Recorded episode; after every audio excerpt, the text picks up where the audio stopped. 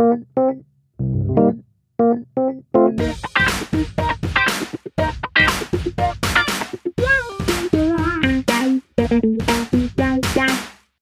herzlich willkommen zu einer neuen Folge im Brandschutzmilieu. Es hat eine Weile gedauert, aber dafür mit einem umso spannenderen Thema heute, nämlich Brandphänomene. Vorher aber erstmal ein herzliches Hallo zu meinem Kollegen Sven. Hallo zusammen, schön äh, wieder da zu sein. Er ist ganz frisch gebackener, ähm, fertig studierter Mensch, Ingenieur und Master of Science. Fühlt sich's anders an, Sven? Also, also danke. Ähm, nein, nicht viel, muss ich ganz ehrlich sagen. Es ist schade, dass man nicht mehr den ganzen Tag was zu tun hat. Und darum muss ich mir jetzt mal neben meinen Bewerbungen nochmal was suchen. Aber darum sitzen wir auch hier. Wir haben wieder viel Zeit. Ähm, du machst ja aktuell deinen dein Kurs. Ja, absolut. Bei mir ist nämlich ganz anders. Ich muss erstmal wieder auf 40 Stunden die Woche klarkommen. Aber ähm, auch das ist cool. Genau, Grundausbildung mache ich. Das macht sehr viel Spaß. Und ähm, deswegen bin, sind wir auch wieder voll im Thema. Ähm, vorher, wie immer. Kommen wir mal zu den News. Schon etwas her, aber wir wollen es auch erwähnen. Am 18.02. diesen Jahres 2020 gab es eine gemeinsame Fachempfehlung des Deutschen Feuerwehrverbandes und der AGBF für ein Spezialfahrzeug. Ähm, dabei dreht es sich um ein Waldbrand-Tanklöschfahrzeug, was, man könnte es vermuten, als Reaktion auf die Vegetationsbrände der letzten Jahre in einem Pflichtenheft umschrieben wurde, welches eine Lücke in Einsatzfahrzeugen für die Vegetationsbrandbekämpfung schließen soll. Dieses äh, Waldbrand TLF soll explizit für eine mögliche Vegetationsbrandlage ähm, geschaffen sein und wurde ähm, dem Land und dem Bund vorgelegt mit der Bitte, es auf Bundebene zu empfehlen bis hin zu beschaffen.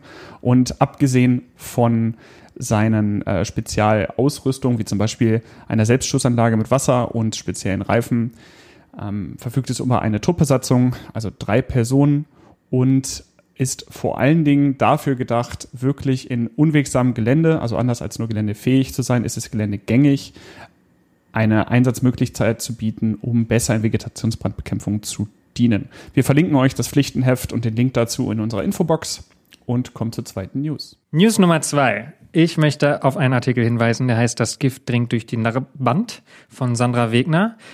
Das ist in einem VfDB-Magazin erschienen wir haben VfDB, Vereinigung zur Förderung des deutschen Brandschutzes, darüber haben wir schon ein paar Mal gesprochen. Und da geht es um Permeation von Kohlenmonoxid, CO. Das entsteht bei jeglicher Form von Verbrennung, also sowohl bei, ganz bei Zimmerbränden, aber natürlich auch, wo es kontrolliert ist oder wo es quasi gewollt ist. Wir haben immer mal wieder Suizide mit ähm, Einmalgrills zum Beispiel, da entsteht Kohlenmonoxid. Und aber auch bei Shisha-Bars ist das immer mal wieder ein Problem. Und da gab es eine Forschungsreihe am IBK, das ist das Institut für Brand- und Katastrophenschutz in Heilrottsberge. Das ist eine Landesfeuerwehrschule und eine Forschungseinrichtung. Und da waren auch mehrere unserer Kommilitoninnen und Kommilitonen beteiligt.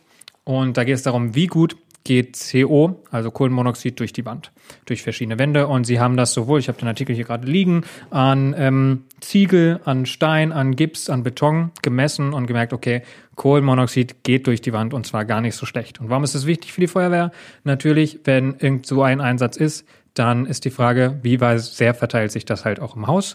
Und da sind, dies kann man, also den Artikel, den möchte ich sehr empfehlen. Und ein, eine Conclusion daraus ist, dass man andere Wohnungen natürlich auch, also gerade die anliegenden Wohnungen, wo so ein Fall stattgefunden hat, ähm, durchsucht und darauf checkt und vor allen Dingen immer einen Kohlenmonoxidmelder am Start hat. Das gilt übrigens auch für Privatwohnungen, ist das sehr sinnvoll, einen Kohlenmonoxidmelder zu haben. Die dritte News stellt auch keine eigentliche News dar, sondern eine ganz dringende Empfehlung von uns. Wir bleiben bei unserer in den letzten Folgen ähm, ja, vertretenen Meinung, dass wir über die Corona-Pandemie erst im Nachgang uns austauschen und berichten wollen.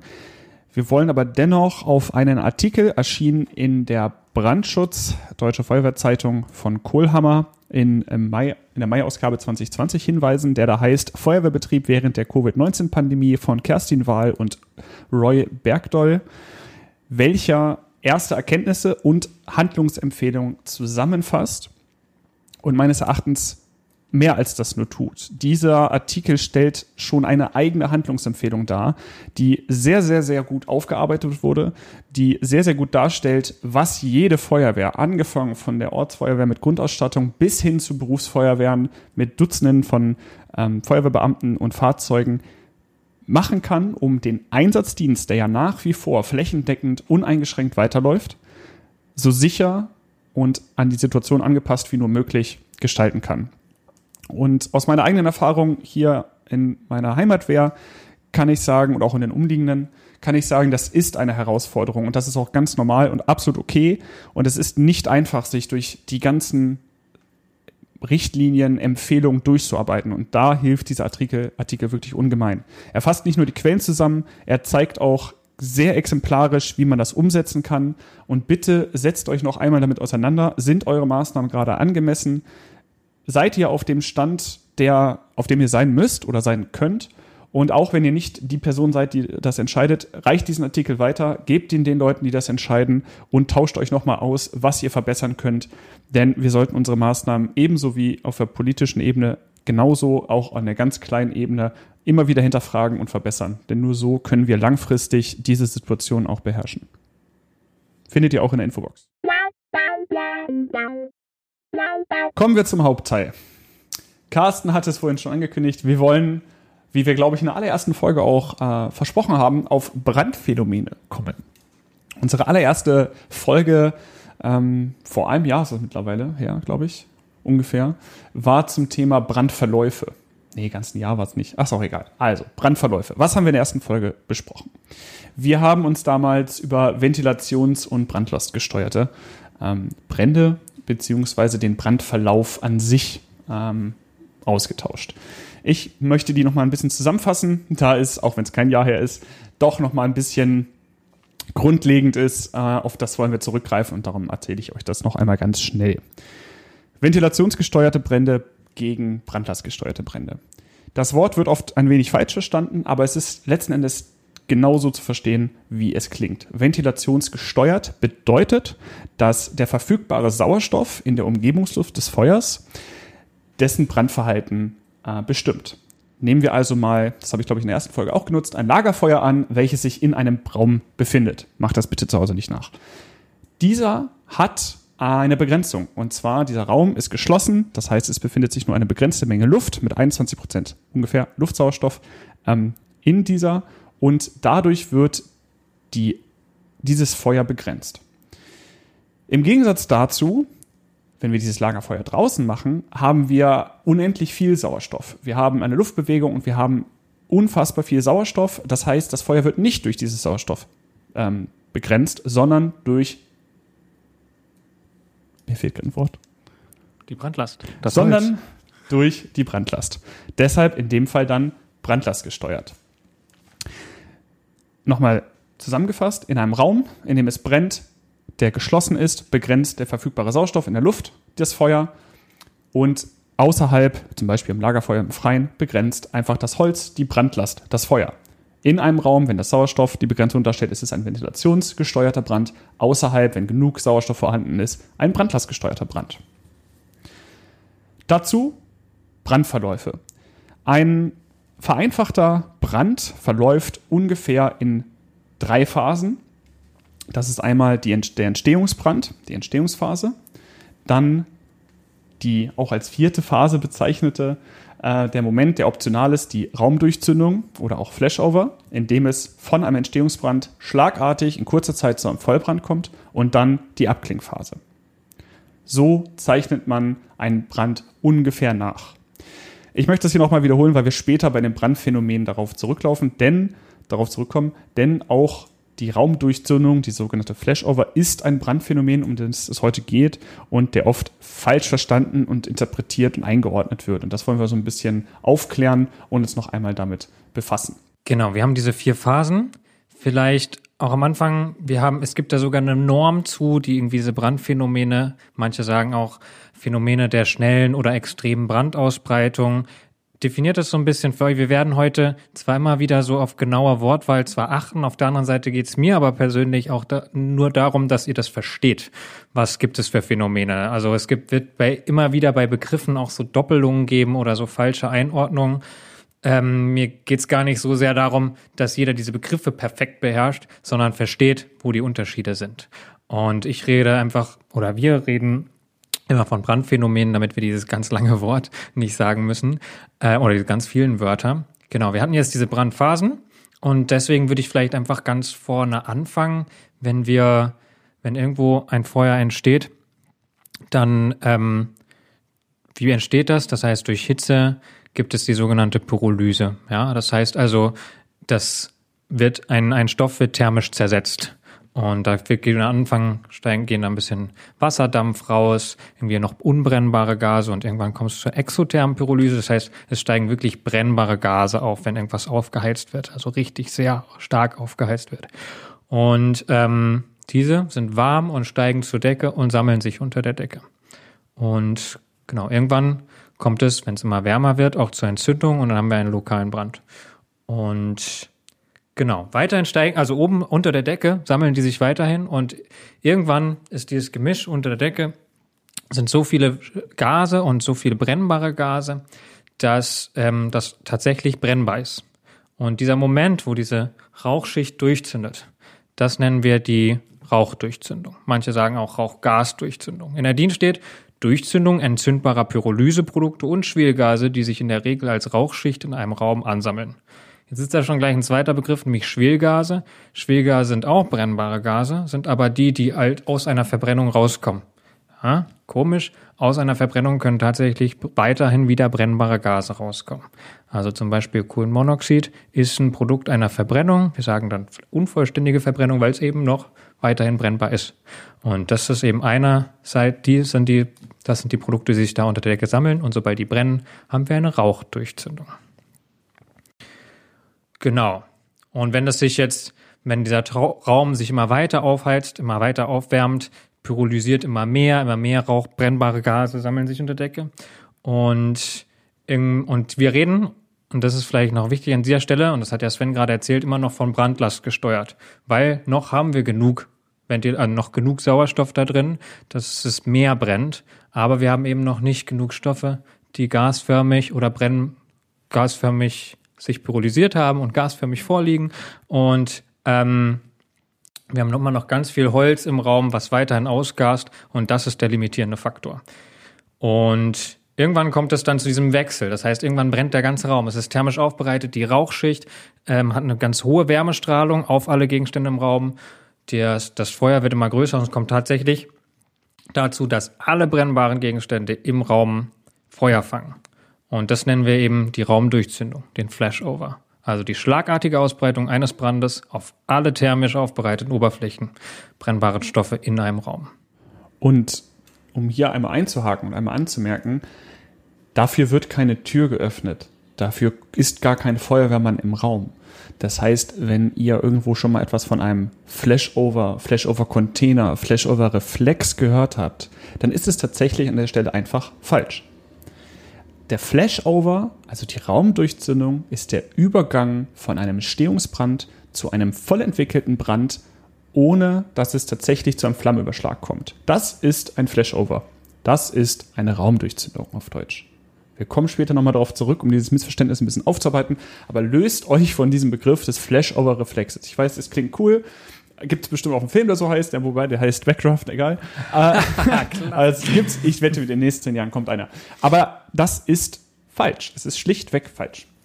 Genau, also manche reden von auch von dem Feuerübersprung und das finde ich ein sehr passendes Wort. Also da, weil die, weil das kann, also wie es da auch drin steht, wenn es schlagartig passiert, dann ist es halt dieser klassische Flashover, weil das halt wirklich und es kann dann zum Beispiel auch in der Kombination mit dieser Rauchgasdurchzündung sein. Ne? Also wenn das so sehr fortlaufend ist, einmal zündet diese Rauchschicht durch. Das wird übrigens auch Rollover genannt. Und da hört man ja schon, die, diese Rauchschicht, diese Flammen, die rollen über einem drüber. Und wenn das dann quasi direkt übergeht in die Raumdurchzündung, nämlich das Feuer springt von dem brennbaren Rauchgasen oben einmal runter auf alle brennbaren Gegenstände, dann ist das die Raumdurchzündung. Und das kann durchaus, dieser Rollover kann in den Flashover übergehen, sind aber prinzipiell erstmal zwei unterschiedliche Phänomene. Also ich, ne, also diese, die Rauchschicht, die erst zu mager ist, ähm, also mager heißt noch zu wenig. Das Verhältnis zwischen Luft und Sauerstoff passt noch. Ne, Luft und Sauerstoff. Zwischen Sauerstoff und Brennstoff passt noch nicht.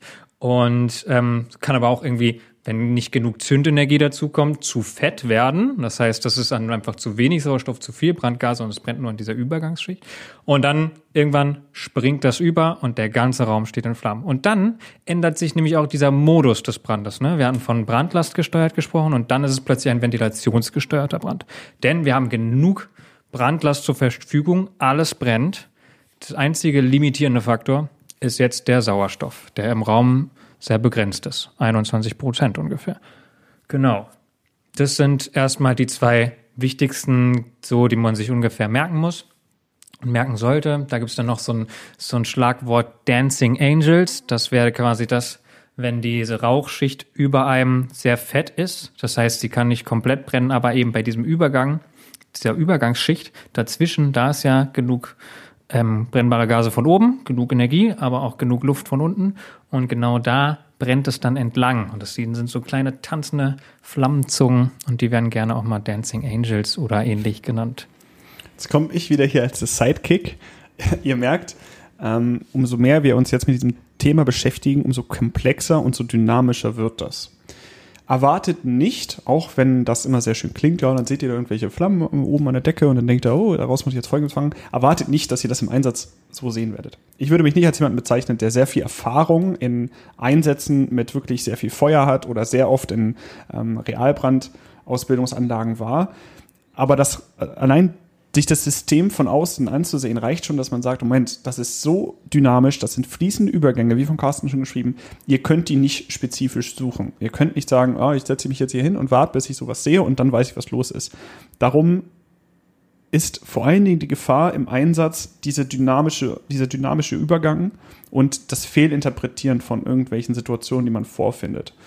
Und aber genau deswegen wollen wir uns auch damit beschäftigen, damit man das Hintergrundwissen hat, dass man weiß, was passieren kann, dass man weiß, was fließt hier in was und daraus Schlüsse zieht, ohne einfach nur an Anhaltspunkte oder Algorithmen gebunden zu sein. Das wäre jetzt die richtige Situation, um zu sagen, dieser Podcast ersetzt keine vollständige Realbrandausbildung. Ähm, aber oh, später sollten wir darüber diskutieren. haben wir ja geplant. das haben wir vor. Ne? Also nicht, wenn ihr das jetzt hört, dann und es wird und das haben Feuerwehrleute irgendwie so an sich. Sie wollen dann irgendwie so, yo, wenn das und das passiert, will ich das und das machen können. Und das ist sehr verständlich und über diese Algorithmen haben wir schon sehr oft geredet. Die wird es nicht geben und es tut mir sehr leid, dass ich dieses, dieses, diesen Dolch euch jetzt ziehen muss. So. Ähm, wir schließen uns da nicht aus. Also ich würde auch gern ganz genau wissen, was ich wann zu tun habe, absolut, weil dann, absolut. also es ist ja auch notwendig. Also ich meine, nachts um vier kann ich mir jetzt nicht nochmal diesen Podcast reinziehen und dann mir überlegen, oh, alles klar. Wie war das jetzt? Was könnte Carsten hat gesagt, das ist jetzt das. Aber wir wollen ein Grundwissen schaffen und genau, wie Carsten schon sagte, einfach ja, euch ein bisschen sensibilisieren dafür, dass es komplexer ist als das, was, was da draußen vielleicht äh, die Meinung ist. Und es wird garantiert auch komplexer sein als das, was wir jetzt sagen. Ne? Also auch unser ist irgendwie ein runtergebrochener Kram, der ähm, von anderen wieder ganz anders betrachtet werden. Und genau, wir sind nicht die Experten. Wir haben das versucht aufzuarbeiten, wir haben uns damit eine Weile beschäftigt, ähm, aber haut auch raus, wenn ihr da irgendeinen eklatanten Fehler oder so seht oder Rückmeldungsbedarf habt. Aber stopp mit den Rechtfertigungen, zurück zum Plot. Okay. Wir verstanden. Ich habe an der Stelle, ich habe schon angesprochen, oben, unten habe ich schon angesprochen, wo auch die Dancing Angels in der Mitte sind. Das heißt, wir haben so verschiedene Zonen in so einem Brand. Und das ist vielleicht an der Stelle noch wichtig. Wir haben eine sogenannte Überdruckzone und eine Unterdruckzone ähm, in so einem Raum. Also wir können uns das tatsächlich so vorstellen, diese Rauchschicht finde ich sehr bildlich. Die Rauchgase steigen nach oben, sind warm. Das ist das, was das Feuer ausgibt, ja, und er produziert immer mehr. Und unten ist die kalte Umgebungsluft und, naja, kalt, also nur im Vergleich natürlich. Und wir sollten da schon mit Schutzausrüstung reingehen. Und, ähm, und das ist wie so ein Atmen, also das zieht, das ist richtig, das Feuer zieht sich diese Luft an und deswegen entsteht da auch so ein leichter Unterdruck. Und das kann man dann ganz gut aufsehen, wenn man so einen, so einen Brandraum aufmacht mit einem draußen, wenn es ein Container ist zum Beispiel, kann man einfach aufmachen, dann sieht man wirklich, wie oben diese Rauchschicht durch den Überdruck nach außen tritt und unten diese Unterdruckzone die Luft nach innen zieht. Und das ist, wenn das ein sehr gut gesteuerter Brand ist. Also deswegen gesteuert ist auch so ein bisschen frech. Das Feuer macht natürlich, was es will. Aber ähm, unten, dann sieht man unten ganz schön, wie auch wenn ein bisschen Wasserdampf ausgast aus dem Boden oder so, sieht man, wie diese Luft Richtung Feuer zieht und oben es halt weg vom Feuer zieht. Richtung Ausgang, Richtung Fenster, wo auch immer die Ventilationsöffnung ist. Und das kann uns auch helfen. Ne? Also wir haben dann schön unten eine gute Sicht. Wir sehen, wo die Gase hinziehen. Das bringt uns richtig so einen Weg zum Feuer. Und das merkt euch einfach, Überdruckzone, Unterdruckzone und dazwischen ist, nennt man auch neutrale Ebene, Neutral Plane. Das ist ähm, sieht von unten so ein bisschen aus wie so eine, wie so eine ähm, Wasserschicht. Das ähm, ist, wir haben wirklich diese Schichtung. Und das ist übrigens aber auch ein Zeichen von einem brandlastgesteuerten Brand. Denn sobald wir in diesen ventilationsgesteuerten Brand kommen, wo das Feuer zu wenig Sauerstoff hat, dann löst sich oft diese Schichtung auf, weil wir reden dann, da kann man auch noch so unterscheiden zwischen laminar und turbulent. Das ist vielleicht jetzt ein bisschen kompliziert, aber vielleicht auch doch ist einfacher auch zu verstehen. Wir haben bei brandlastgesteuerten Verhältnissen haben wir wirklich dieses, diesen genug Sauerstoff, das Feuer brennt, es hat alles, was es braucht für den begrenzten Rahmen. Ähm, und laminar heißt, dass wir eine ganz klare Schichtung, eine gerade Verbrennung haben. Und auch die, die der Rauch ist laminar. Ja? Ähm, ich glaube, wir könnten nochmal laminare Strömung und turbulente Strömung ganz kurz anreißen. Ich finde, am besten erklärt sich das an einem Wasserstrahl. Also ein laminarer Wasserstrahl, den hat man den sieht man nicht oft, aber es gibt den. Das sind diese Wassersträhle, zum Beispiel aus dem Wasserhahn kommt, bei denen man fast gar nicht mehr sieht, dass da überhaupt Wasser läuft. Also es läuft so perfekt gerade runter, dass es eigentlich wie so eine Wassersäule aussieht, die sich nicht bewegt. Das wäre eine laminare Strömung. Das kann durch eine Flüssigkeit sein oder halt wie ein Gas.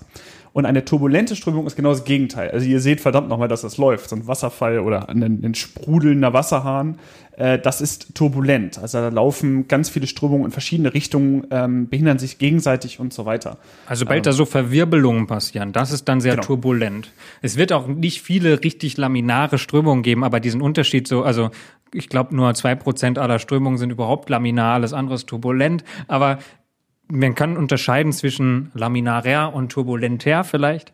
Und ähm, sobald wir, solange wir diese Schichtung haben, haben wir quasi laminare Strömungsverhältnisse oder bis eher laminar. Während wenn dieses Feuer in so einen ventilationsgesteuerten Brand kommt, dann fängt es wirklich an zu atmen. Dann hat's also oder zu vielleicht zu röcheln oder wie man es auch immer sagen will, wenn man das so vermenschlichen möchte. Es fällt dadurch ähm, wird turbulenter. Und das kann man zum Beispiel daran sehen, dass diese Rauchschicht anfängt zu pulsieren, sagt man auch. Also dass diese, diese neutrale Ebene, diese, der Übergang, die senkt sich immer weiter runter. Das heißt, die Überdruckzone wird größer.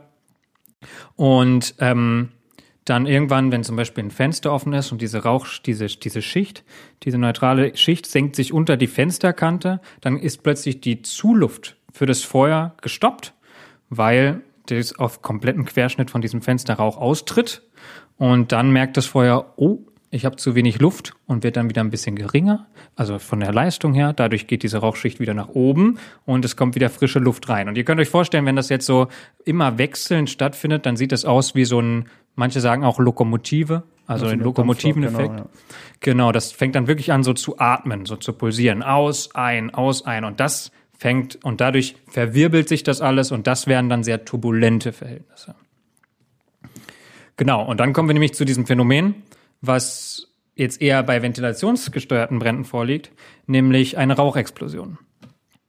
Manche würden auch Rauchgasexplosion sagen. Und in der Norm steht, hast du das gerade parat, Sven? Genau, in der DIN 14011 steht die Rauchexplosion. Da steht, äh, Explosion der Pyrolyseprodukte und Schwelgase in einem Brandrauch mit unzureichender Sauerstoffkonzentration nach Vermischung mit plötzlich zugetretener Luft. Also, wie können wir das beschreiben? Wenn wir, wenn dieses Feuer ventilationsgesteuert ist oder sogar von Luft komplett abgetrennt wurde, dann fängt dieser fängt dieses Feuer an, immer mehr unvollständige Brandgase, immer noch, noch mehr zu entwickeln, zu produzieren. Und dieses Feuer fängt quasi an zu ruhen, wenn man so will. Wir haben da sehr viel unverbrannte Gase, aber nicht genügend Sauerstoff. Und dadurch kann es sogar weniger werden, sogar kälter werden und nichts passiert. Und dann kommt es irgendwann einen Moment, wo wir diese Luft wieder zufügen. Ob das die Feuerwehr ist, die durch einen eine Tür kommt oder ein Fenster ist, was knallt oder, oder, oder, oder, ähm, wenn plötzlich Luft hinzukommt, muss erstmal auch noch gar nichts passieren, weil dieses Gemisch muss sich erstmal durchmischen. Aber es kann passieren durch diesen, wenn es ein bisschen abkühlt oder diese turbulente Verhältnisse, dass wir einen gleichen Unterdruck bekommen. Und wenn dann was kaputt geht, dann zieht die Luft richtig rein und verteilt sich relativ schnell. Und wenn da die perfekte Mischung da ist, dann explodiert das richtig. Und weil wir dann genau in dem explosionsfähigen Gemisch drin sind. Und das nennen wir dann Rauchexplosion, Rauchgasexplosion, Backdraft. Und das ist quasi so ein bisschen das, das Schlimmste oder die große Angst von Feuerwehrleuten, dass das passiert.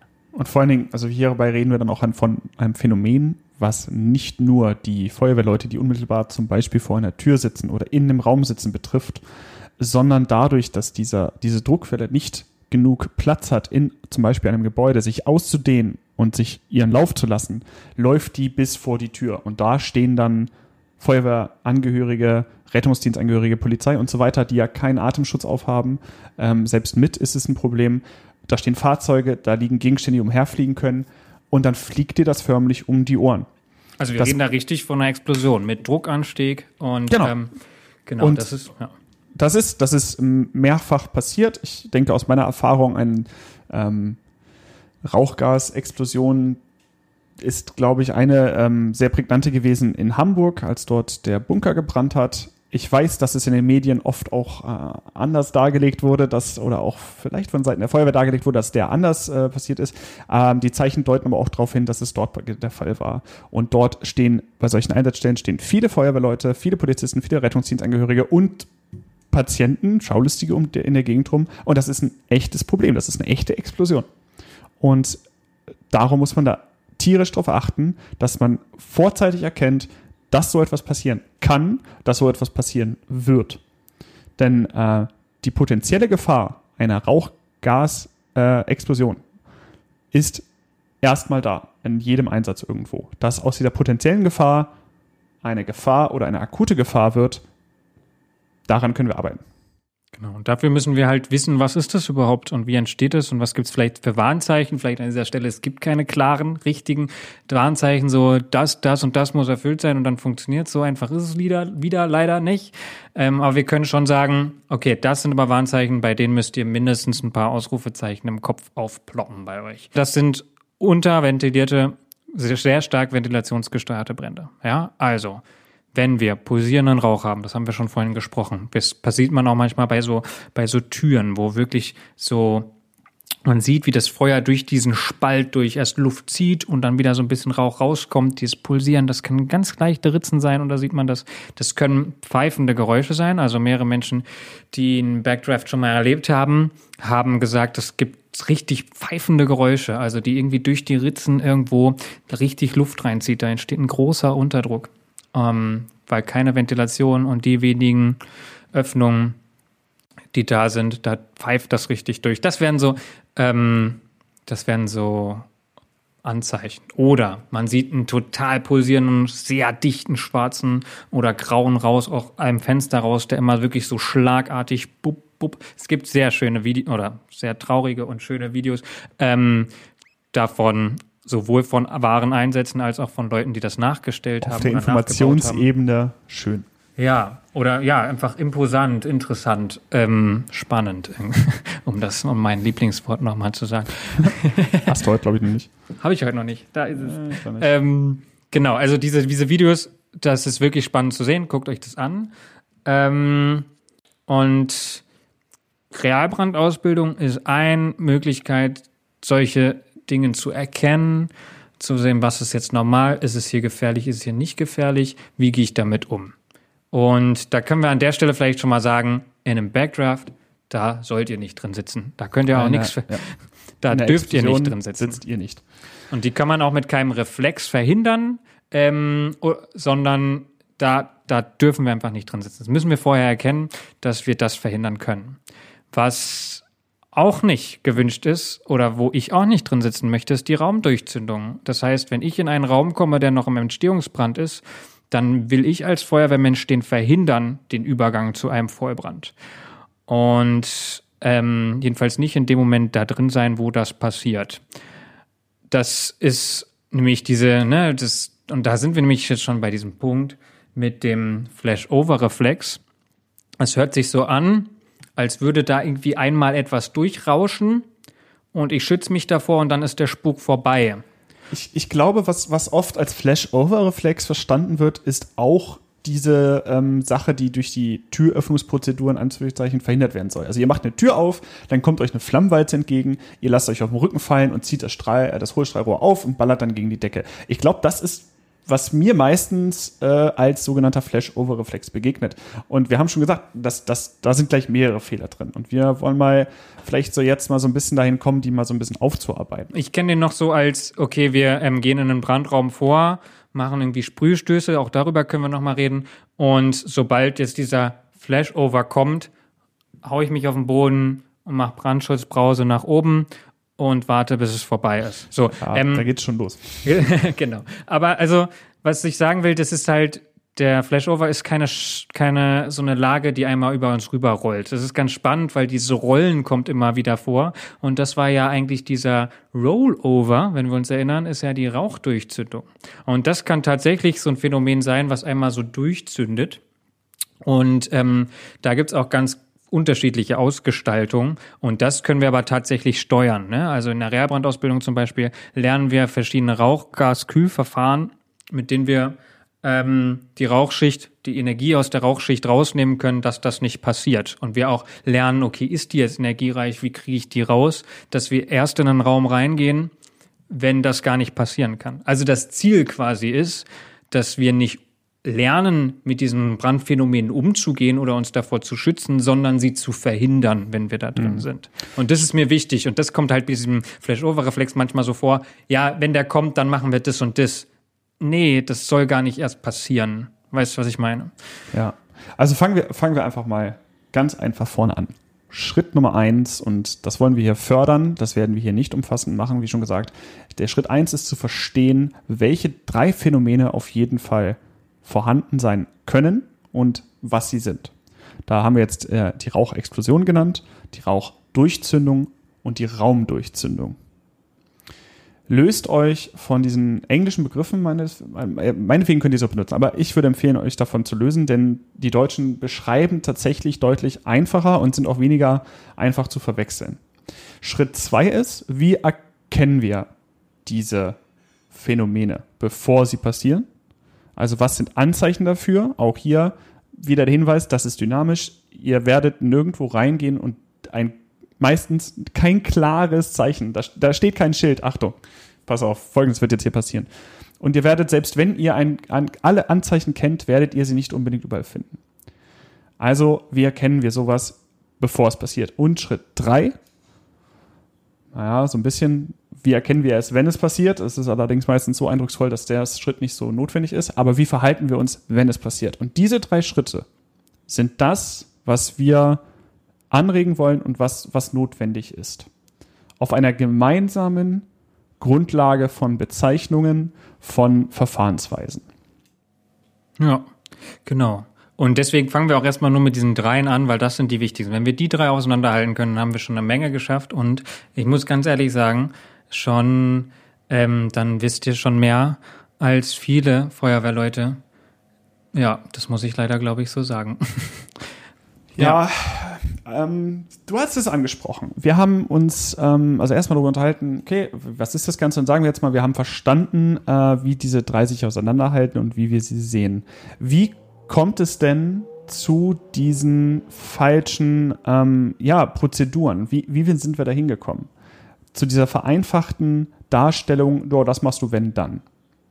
Wie wir, ja, gute Frage, wie sich sowas entwickelt hat. Ich, also bei diesem Flash-Over-Reflex, so wie ich ihn kenne zum Beispiel, kann ich mir das zum Beispiel so erkennen, erklären, dass es irgendwann mal Realbrandausbildung gab und das dann irgendwie, okay, diesen Rollover, also diese Rauchdurchzündung durchgeführt haben, ne, simuliert haben und dann gemerkt, okay, Mist, wie gehen wir denn jetzt damit um?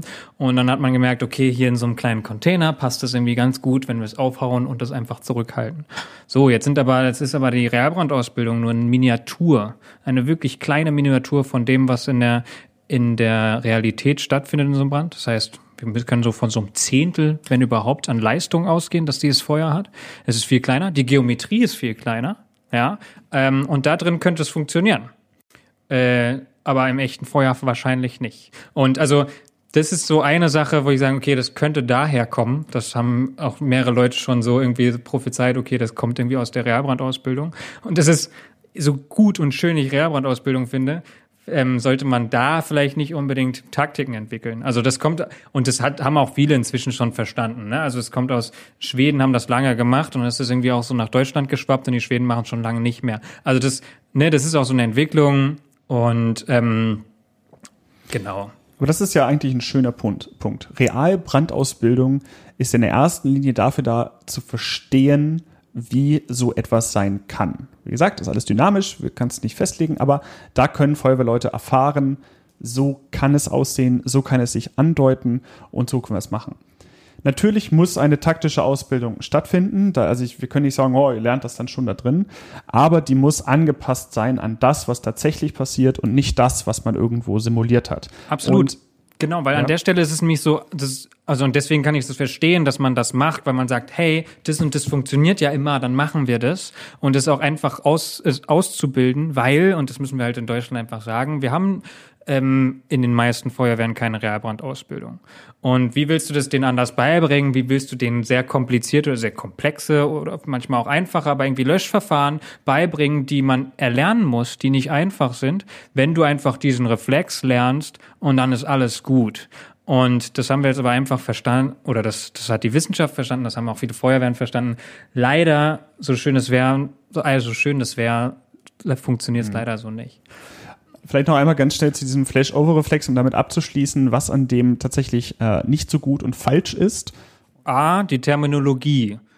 Wenn, dann wäre das ein Rollover, so, und selbst der, so, genau, und selbst der sollte irgendwie nicht statisch behandelt werden. Ich soll von vornherein die, ähm, also, ne, das wäre B, dieses Reflex ist auch schon ein schwieriges Wort, weil ich kann niemandem einen Reflex beibringen, so an sich, ne, ähm, und dieses, wenn das passiert, schmeißt euch auf den Boden, spritzt nach oben. Das ist halt einfach, nein, wir wollen das vorher verhindern, wir wollen die Rauchschicht kontrollieren, wir wollen mit der arbeiten. Und drittens, wir wollen uns selbst nicht nass machen.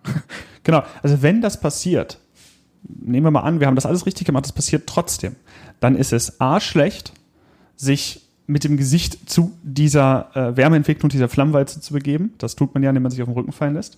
B, nicht darüber nachzudenken, dass man in Deckung geht, weil es geht ja hier nur darum, sich auf den Rücken fallen zu lassen. Und C, das Hohlstrahlrohr mit dieser schön geübten Bewegung aufzureißen, denn selbst wenn ihr es 100% richtig macht, werdet ihr nass. Und nasse Artenschutzgeräteträger und Feuerwehrleute im Innengriff sind ganz schlecht. Das können wir später auch nochmal behandeln, aber nein, ihr dürft nicht nass werden. Ihr dürft übrigens auch nicht nass da reingehen. Ja? Und es ist einfach viel, viel wichtiger, dass wenn das passiert, ihr eine Fluchtmöglichkeit habt, in der ihr irgendwo in Deckung gehen könnt und eure wichtigen äh, Körperregionen, wie zum Beispiel das Gesicht, ja, ist eine Maske drauf, aber ne, das Gesicht nicht dorthin zu halten und euch abzuwenden. Das Wir ist, wenn es wirklich passiert. Und Ta- Tatsächlich ähm, gibt es auch ja. noch so, sorry, ja? Nee, Ja, okay. nee, du, Carsten. Es gibt noch so einen, so einen Versuch, den wieder auch die Schweden gemacht haben. Die haben einfach zwei von diesen Containern genommen, die aneinander geschweißt und so eine Doppelbreite gemacht und da drin diesen, diesen sogenannten Flash-Over-Reflex ausprobiert und gemerkt, scheiße, auf eine große Breite funktioniert das gar nicht, weil dadurch zieht sich, kann, können die Flammen an der Seite vorbeilaufen und das ist jetzt irgendwie ein bisschen kompliziertere Strömungsmechanik, die, aber an der Seite entsteht halt ein Zug in die andere Richtung. Das heißt, du kannst dir sogar diese Flammen runterziehen in dem Moment. Zu dir runterziehen. Es also, funktioniert ähm, einfach nur in diesen engen Containern.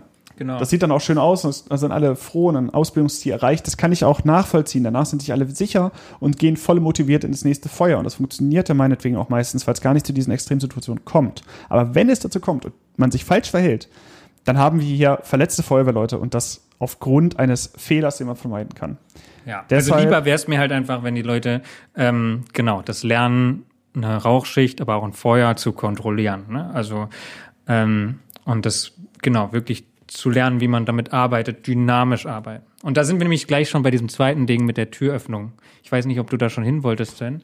Genau, da- ich wollte jetzt auch Okay. Türöffnungsprozedur. Zweiter Fehler, in dem Moment wenigstens keine falsche Terminologie. Ja, also Ja, genau, auch so bei Flash-Over-Reflex. Ja, bei Türöffnungsprozedur, Ja, bei das ist ein bisschen komplexer, weil da, das wird auch noch bei sehr vielen Geschu oder es gibt Türöffnungsprozeduren, so. Und das ist auch wichtig. Und die würde ich jetzt nicht als Fehler bezeichnen, nur vielleicht nochmal die, die Herangehensweise irgendwie vielleicht ein Stück weit in Frage stellen oder Ja, ich, um das mal zu spezifizieren, ich meine hier mit Fehler nicht, dass ihr die Tür aufmacht oder eure Türöffnungsprozedur. Ich meine als Fehler, die Tür aufzumachen und sofort Wasser reinzuballern. Ohne zu wissen, was dahinter ist. Genau, oder zu, gar nicht zu wissen, was die Türöffnungsprozedur alles soll. Was wollen wir denn mit einer Tür anfangen? Also ich versuche das mal, vielleicht ist es jetzt, ja, ich versuche das mal zu spezifizieren. Also es gibt hunderte verschiedene Türöffnungsprozeduren. Wenn wir in einem Brandhaus sind, in einem Haus, was brennt und wir sind da drin und dann kommen wir an eine Tür als Atemschutztrupp, wie machen wir die auf? So, und wenn man 100 Leute, Feuerwehrleute fragt, gibt's mindestens 200 verschiedene Antworten. Und wir machen das irgendwie so und so. Und wenn man es so, also zum Beispiel, Tür anfassen, ist die heiß oder kalt? Das ist ein Indiz. Okay, wie mache ich das? Irgendwie Handschuh aus, Handschuh an? Nein, äh, Vorderseite, Rückseite. Und dann sagst du den, fühlen? Wie fühle ich das denn überhaupt?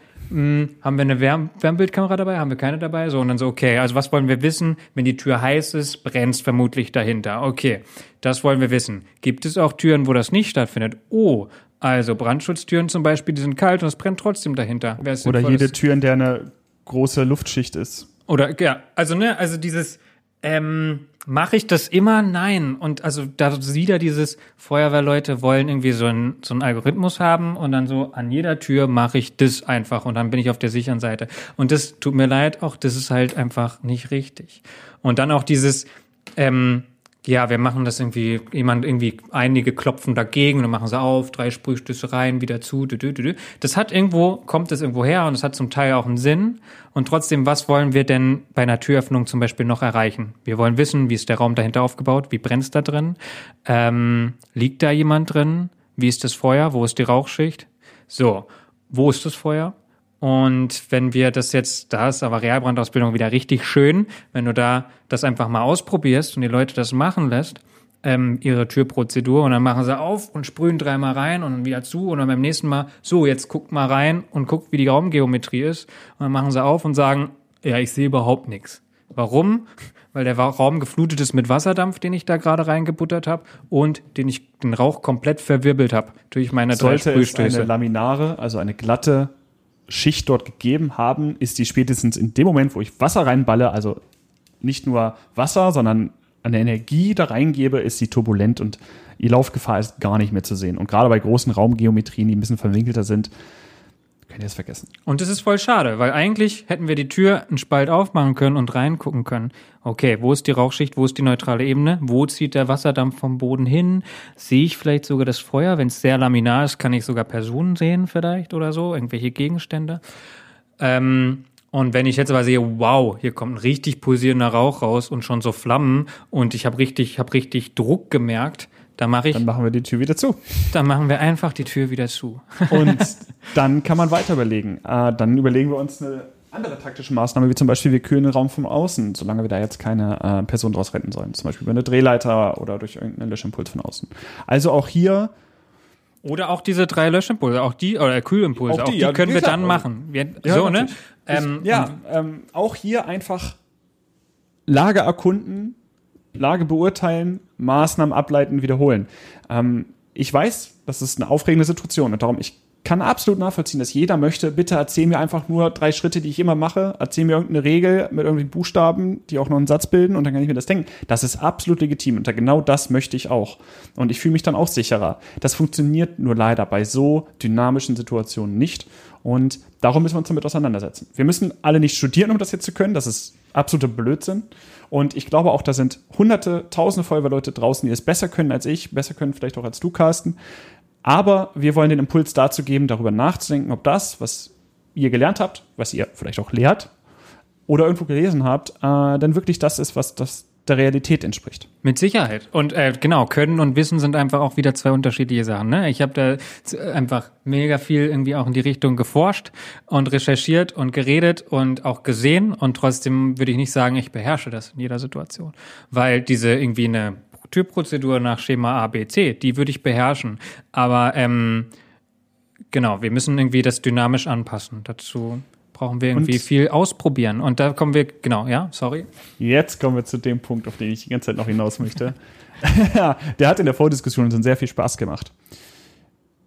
Wenn ihr nicht die Gelegenheit habt, das zu erlernen, wenn ihr nicht die Gelegenheit habt, und ich denke, das ist der Großteil der Feuerwehrleute in Deutschland, eine Realbrandausbildung A überhaupt mal gemacht zu haben oder B regelmäßig zu machen, dann ist ja nicht, das ist ja nicht euer Fehler, es ist nicht der Fehler eurer Ortswehr oder eurer Berufsfeuerwehr, nein, es ist der, es ist ein Fehler im System. Wo ist die Realbrandausbildung, wo Feuerwehrleute in Deutschland die Chance haben, das, was wir jetzt schon 44 Minuten lang besprechen, zu lernen? Wo ist das?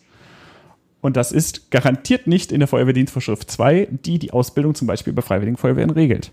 Ja, und auch in der Feuerwehrdienstvorschrift Nummer 7, die Atemschutz regelt, auch da wird Realbrandausbildung nur mit einem Wort erwähnt. Und das ist, weil es eine Übung, die jährliche Übung, die ihr nachweisen müsst, die könnt ihr auch in so einer Anlage machen. Ja, danke. Genau. Und die großen Anbieter von so etwas, das sind ähm, ja, wirtschaftlich orientierte Organisationen, die zu Recht einfach ihr Produkt vertreiben wollen. So ein großer äh, Medizinproduktehersteller, der unter anderem auch äh, so Atemschutzgeräte baut zum Beispiel, äh, der macht das regelmäßig in Deutschland, der bietet das an. Allerdings natürlich auch mit dem Hintergrund, dass er euch was beibringen will, aber natürlich auch irgendwo als Werbung. Das, davon muss man sich loslösen. Ähm, wir brauchen mehr Realbrandausbildung. Wir brauchen regelhafte Realbrandausbildung in Deutschland und das muss durch das System geregelt werden. Es darf nicht auf Eigeninitiative von einzelnen Feuerwehrleuten kommen. Es gibt als Beispiel in meiner Umgebung gibt es eine Realbrandausbildungsanlage, die in Eigeninitiative von einer Freiwilligen Feuerwehr gebaut wurde und dann im Nachgang oder auch während diesem Entstehungsprozess ähm, auch abgenommen wurde. Und die haben auch die Ausbildung, da findet auch gute Ausbildung statt. Aber das, das ist ja nicht der Weg hier, sondern wir brauchen eine systematische Realbrandausbildung in Deutschland. Also meinetwegen, ja. meinetwegen können das auch private sein, ne? Aber es muss halt ein ganzheitliches Konzept sein. Und da, ich meine, das ist jetzt auch noch dummerweise genau ähm, meine Bachelorarbeit, die genau diesen, diesen so ein Stufenkonzept beschreibt. Ne? Also was brauchen wir alles? Nämlich auch eine so eine Eintageslösung ist nicht die Lösung, würde ich sagen. Also kurzer Schwenk nach Australien, die Berufsfeuerwehrleute und Freiwilligen das sind dann keine Freiwilligen, aber es sind so nebenberufliche Feuerwehrleute, die ähm, machen einen Monat Realbrandausbildung. Jeden Tag, einen Monat. Und da, in dem Vergleich irgendwie ein Tagesseminar, oh, wir haben mal echt das Feuer gerochen, alles gut, reicht halt nicht aus. Aber, und ich will jetzt aber auch Leuten keine Angst machen, Sven. So, wir, ähm, Nein, auf keinen Fall. also ihr seid trotzdem gute, bestimmt gute Feuerwehrleute, wenn ihr noch gar keine Realbrandausbildung hattet. Das System war so aufgebaut, dass ihr das im Einsatz lernt. Und ich glaube, eine Menge kann man auch lernen. Und ähm, es geht aber irgendwie auch um eure Sicherheit und es geht auch darum, dass ihr euch sicher fühlt und sicher seid da drin. Und deswegen vielleicht als Argumentationsgrundlage oder als Hilfe, das sich einzufordern. Und irgendwann in meiner Utopie haben irgendwann Landesfeuerwehrschulen oder Ausbildungszentren auf Regierungspräsidium-Ebene oder Kreisausbildung. Also jedenfalls auch die verschiedenen Stufen der Realbrandausbildung da oder man macht es erstmal da und da. Es gibt auch verschiedene Konzepte, wo das quasi Teil zwei der Atemschutzausbildung ist und dann ein jährliches Update. Man muss ja auch nicht direkt eine Woche oder einen Monat machen, sondern kann das ja auch peu à peu machen. Also, ne, es gibt da ganz viele unterschiedliche Möglichkeiten. Mm, Und das ist nochmal eine extra Folge Realbrandausbildung. Ich glaube, darüber sollten wir nicht so viel reden. Nein, ich will äh, zum Schluss dazu eigentlich auf das Ausbildungsparadoxon hinweisen. Umso weniger ihr eine Einsatzsituation erfahrt in der Realität, desto mehr und öfter müsst ihr sie üben. Also, angewandt auf die Brandphänomene, umso weniger Brände ihr löscht pro Jahr, umso öfter müsst ihr üben, wie man sie löscht. Und da ist die Ausbildung im Bereich Brandbekämpfung in Deutschland noch nicht und da hat sie sich in den letzten 20 Jahren auch nicht bewegt. Und das würden wir mit dieser aneckenden Folge anecken wollen. Äh, ja, absolut. Wir haben äh, vielleicht so, die Brände werden quantit, also von der Anzahl her werden die Brände vermutlich eher weniger, weil wir guten vorbeugenden Brandschutz haben. Aber die inhaltlich, qualitativ, würde ein Wissenschaftler sagen, werden sie stärker. Also wir haben eine viel Stärke, das könnte nochmal zu den Brandverläufen gehen, Folge 1. Die Stärke werden, die Brände werden stärker, aber seltener. Und deswegen haben wir, wenn wir dann erst im Einsatz lernen, haben wir seltener die Möglichkeit zu lernen und werden mit mehr Gefahren konfrontiert. Und das ist eine Kack-Kombination. So. Genau. Und wir wollen, wir wollen diese Forderung auch äh, in den Raum stellen, natürlich. Äh, wir wollen aber auch, und das möchte ich jetzt hier einmal ganz schnell tun, darauf hinweisen, dass ihr das nicht zu Hause nachbauen könnt. Ihr könnt keine Realbrandausbildung irgendwie mal eben auf die Schnelle bauen. Ähm, Räume absuchen mit äh, Kunstrauch, Theaterrauch, äh, alles ein anderer Lerneffekt, aber das dient nicht dazu, Brände irgendwie äh, zu simulieren und man sollte das übrigens auch nicht kombinieren. Also stellt bitte keine Brände nach, während ihr künstlichen Rauch erstellt. Da entstehen wiederum äh, Produkte als Reaktion, die gesundheitsgefährdend sind. Also die Forderung steht da, dass es systematisch eine bessere Realbrandausbildung gibt und nicht, dass Feuerwehren anfangen, ihr Gerätehaus äh, für einen Dienstabend äh, zur Realbrandausbildungsanlage umfunktionieren, denn da seid ihr schneller in einem Realbrand, als ihr wollt. Und das, das ist nicht Sinn der Sache, das funktioniert nicht. Das, das muss, das. das. muss auch didaktisch und konzeptionell gut ausgearbeitet werden. Ne? Also nicht nur sicherheitstechnisch, sondern auch pädagogisch. Irgendwie ist es sehr sinnvoll, das peu à peu zu machen, klein anzufangen, größer zu werden. Da gibt es Menschen, die beschäftigen sich sehr lange damit, die machen einen Ausbildungsschein dafür und die vernehmen dann auch verschiedene Anlagen. Es ist nicht mit einem Container getan. Ähm, genau. Aber vielleicht wirklich mal weg, wer sich damit mehr interessiert, der kann A, meine Bachelorarbeit lesen oder verschiedene andere ähm, Literatur. Und wir werden garantiert dazu auch irgendwann noch eine Folge machen, wenn wir kein, wenn uns kein weiteres Thema einfällt. Ähm, Wenden wir jetzt mal die Carsten Werbeshow für seine Bachelorarbeit. Okay, du hast recht. Weg von mir, zurück zum Thema. Wir haben Brandphänomene gehabt und jetzt haben, würden, werden bestimmt einige sagen, äh, da gab's aber doch noch viel mehr. Ja, Nein, also in der DIN stehen genau drei und das ist tatsächlich, die sind schwammig formuliert und es gibt auch noch viel mehr. Man kann die weiter ausspezifizieren. Das würde aber jetzt tatsächlich in dieser Folge den Rahmen sprengen und das wird ähm, mehr davon geben. Da können wir gerne noch mal weiter drauf eingehen. Und ähm, wir haben auch schon gemerkt, wir haben Überdruckzonen und Schwerkraftströmungen und so angesprochen. Also auch das gibt es noch viele Möglichkeiten. Taktische Ventilation wäre da das Stichwort. Da können wir über Rauchvorhänge reden, über ganz viel reden. Auch dazu wird es noch eine Vor ähm, Folge geben. Aber hier kommen wir jetzt irgendwie langsam zum, langsam aber sicher zum Schluss. Ja, und ich, ich möchte noch einmal abschließend zu unserer Diskussion erwähnen, dass wir uns nicht auf die Seite stellen wollen, die jetzt hier mit dem Finger auf irgendjemanden zeigen und sagen, das läuft aber schlecht. Wir haben uns mit dem, was es in Deutschland aktuell gibt, wie die Lage in Deutschland ist, ein wenig auseinandergesetzt und das finden wir vor und wollen darüber mal reden. Wir wollen auf keinen Fall sagen, dass irgendjemand ganz explizit schlecht ist. Wir sind sogar davon überzeugt, dass es sehr gut läuft, äh, vielerorts. Allerdings noch nicht für jeden und für alle. Und ein Feuer sucht sich nun mal nicht äh, den Ort aus, wo es brennt, sondern das brennt dort und dort müssen die Feuerwehrleute gut ausgebildet da reingehen.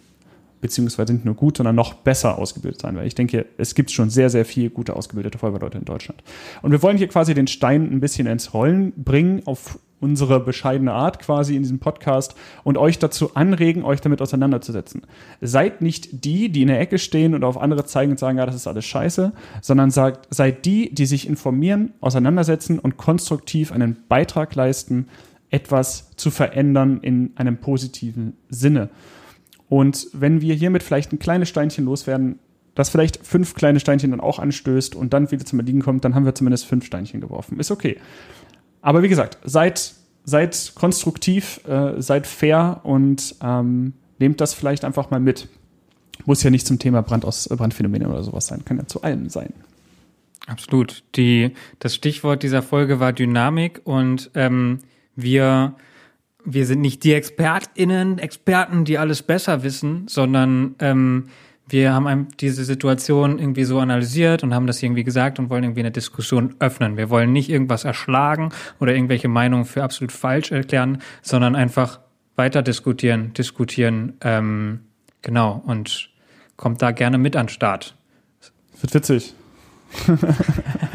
so, ich fasse noch einmal ganz schnell zusammen, so wie es hier üblich ist, und dann geht es auch Richtung Ende.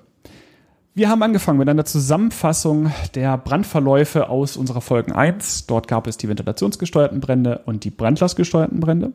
Carsten ist dann noch einmal auf Pyrolyse und Schwelgase eingegangen und dann wir haben uns nochmal über verschiedene Strömungen in einem Brandverlauf wie zum Beispiel der Schwerkraftstörung, Unterdruckzone, Überdruckzone unterhalten und über laminar und turbulente Strömungen. Wir sind dann weitergegangen zu den thematisierten Brandphänomenen. Da hatten wir die Rauchexplosion, die Rauchdurchzündung und die Raumdurchzündung. Dabei ging es vor allen Dingen um das Verhalten der Rauchschicht in einem Raum und was passiert, wenn und zum Beispiel an Anzeichen, Anzeichen für die Phänomene wie pulsierenden Rauch, pfeifende Geräusche oder ähm, was passiert, wenn ich eine Tür öffne. Dann sind wir auch relativ geschwind darauf eingegangen, was denn aktuell für taktische Maßnahmen oder zur Lagerkundung, was für Maßnahmen dort existieren und praktiziert werden und warum sie nicht äh, dem Stand der Technik entsprechen, beziehungsweise nicht d'accord laufen mit den eigentlichen Phänomenen und der Technik und der ganzen Strömungsmechanik dahinter. Und haben dann abschließend über Realbrautausbildung und den Flash, sogenannten Flash-Over-Reflex, den wir dort ein wenig entlarvt haben, ähm, gesprochen und äh, in einer, wie ich finde, äh, sehr netten Diskussion, an der ich sehr viel Spaß hatte, ein bisschen uns damit auseinandergesetzt, was man tun kann, um das zu verbessern. Und jetzt sind wir am Schluss, Carsten. Ja, krass, lange Folge. Ja. Ähm, sehr spannende Folge. Ich habe ein bisschen Angst, dass wir irgendjemand auf den Schlips getreten haben, aber eigentlich war das nicht unser ähm, das ist nicht unsere Intention. Wenn ihr euch auf dem Schlips getreten fühlt, dann schreibt uns bitte eine E-Mail. In einer netten und konstruktiven Weise. Nein, wir tauschen uns sehr, sehr gern mit euch aus. Wir nehmen uns Zeit für jede Zuschrift, Fragen auf jeder Art von Fragen. Ganz egal, es gibt keine blöden Fragen, wie es so schön heißt. Und das Ganze könnt ihr tun unter im Brandschutzmilieu at gmail.com. Ihr findet alle Form, äh, Folgen Plattform und ein schönes Foto von Carsten unter www.imbrandschutzmilieu.wordpress.de. Dann findet ihr Carsten auf Instagram, findet ihr auch in der Insta in, äh, Infobox. Ihr findet mich auf Twitter und uns mittlerweile auch auf Facebook. Das habe ich diesmal nicht vergessen. Like da einfach mal rein. Äh, wir posten da zum Beispiel über neue Folgen. Darauf beschränken wir uns in der Regel. Ähm, und alle von uns angesprochenen Quellen oder Artikel findet ihr in der Infobox. Und ähm, ja, äh, dann bleibt mir eigentlich, Carsten, was, was bleibt uns noch zu sagen? Bleibt gesund, haltet Abstand, flatten the curve, bla bla. Wir kriegen das hin. Genau. Macht es gut. Schönen Abend, morgen oder wann auch immer. Und wir sehen uns, beziehungsweise hören uns in der nächsten Folge. La noche. Haut rein.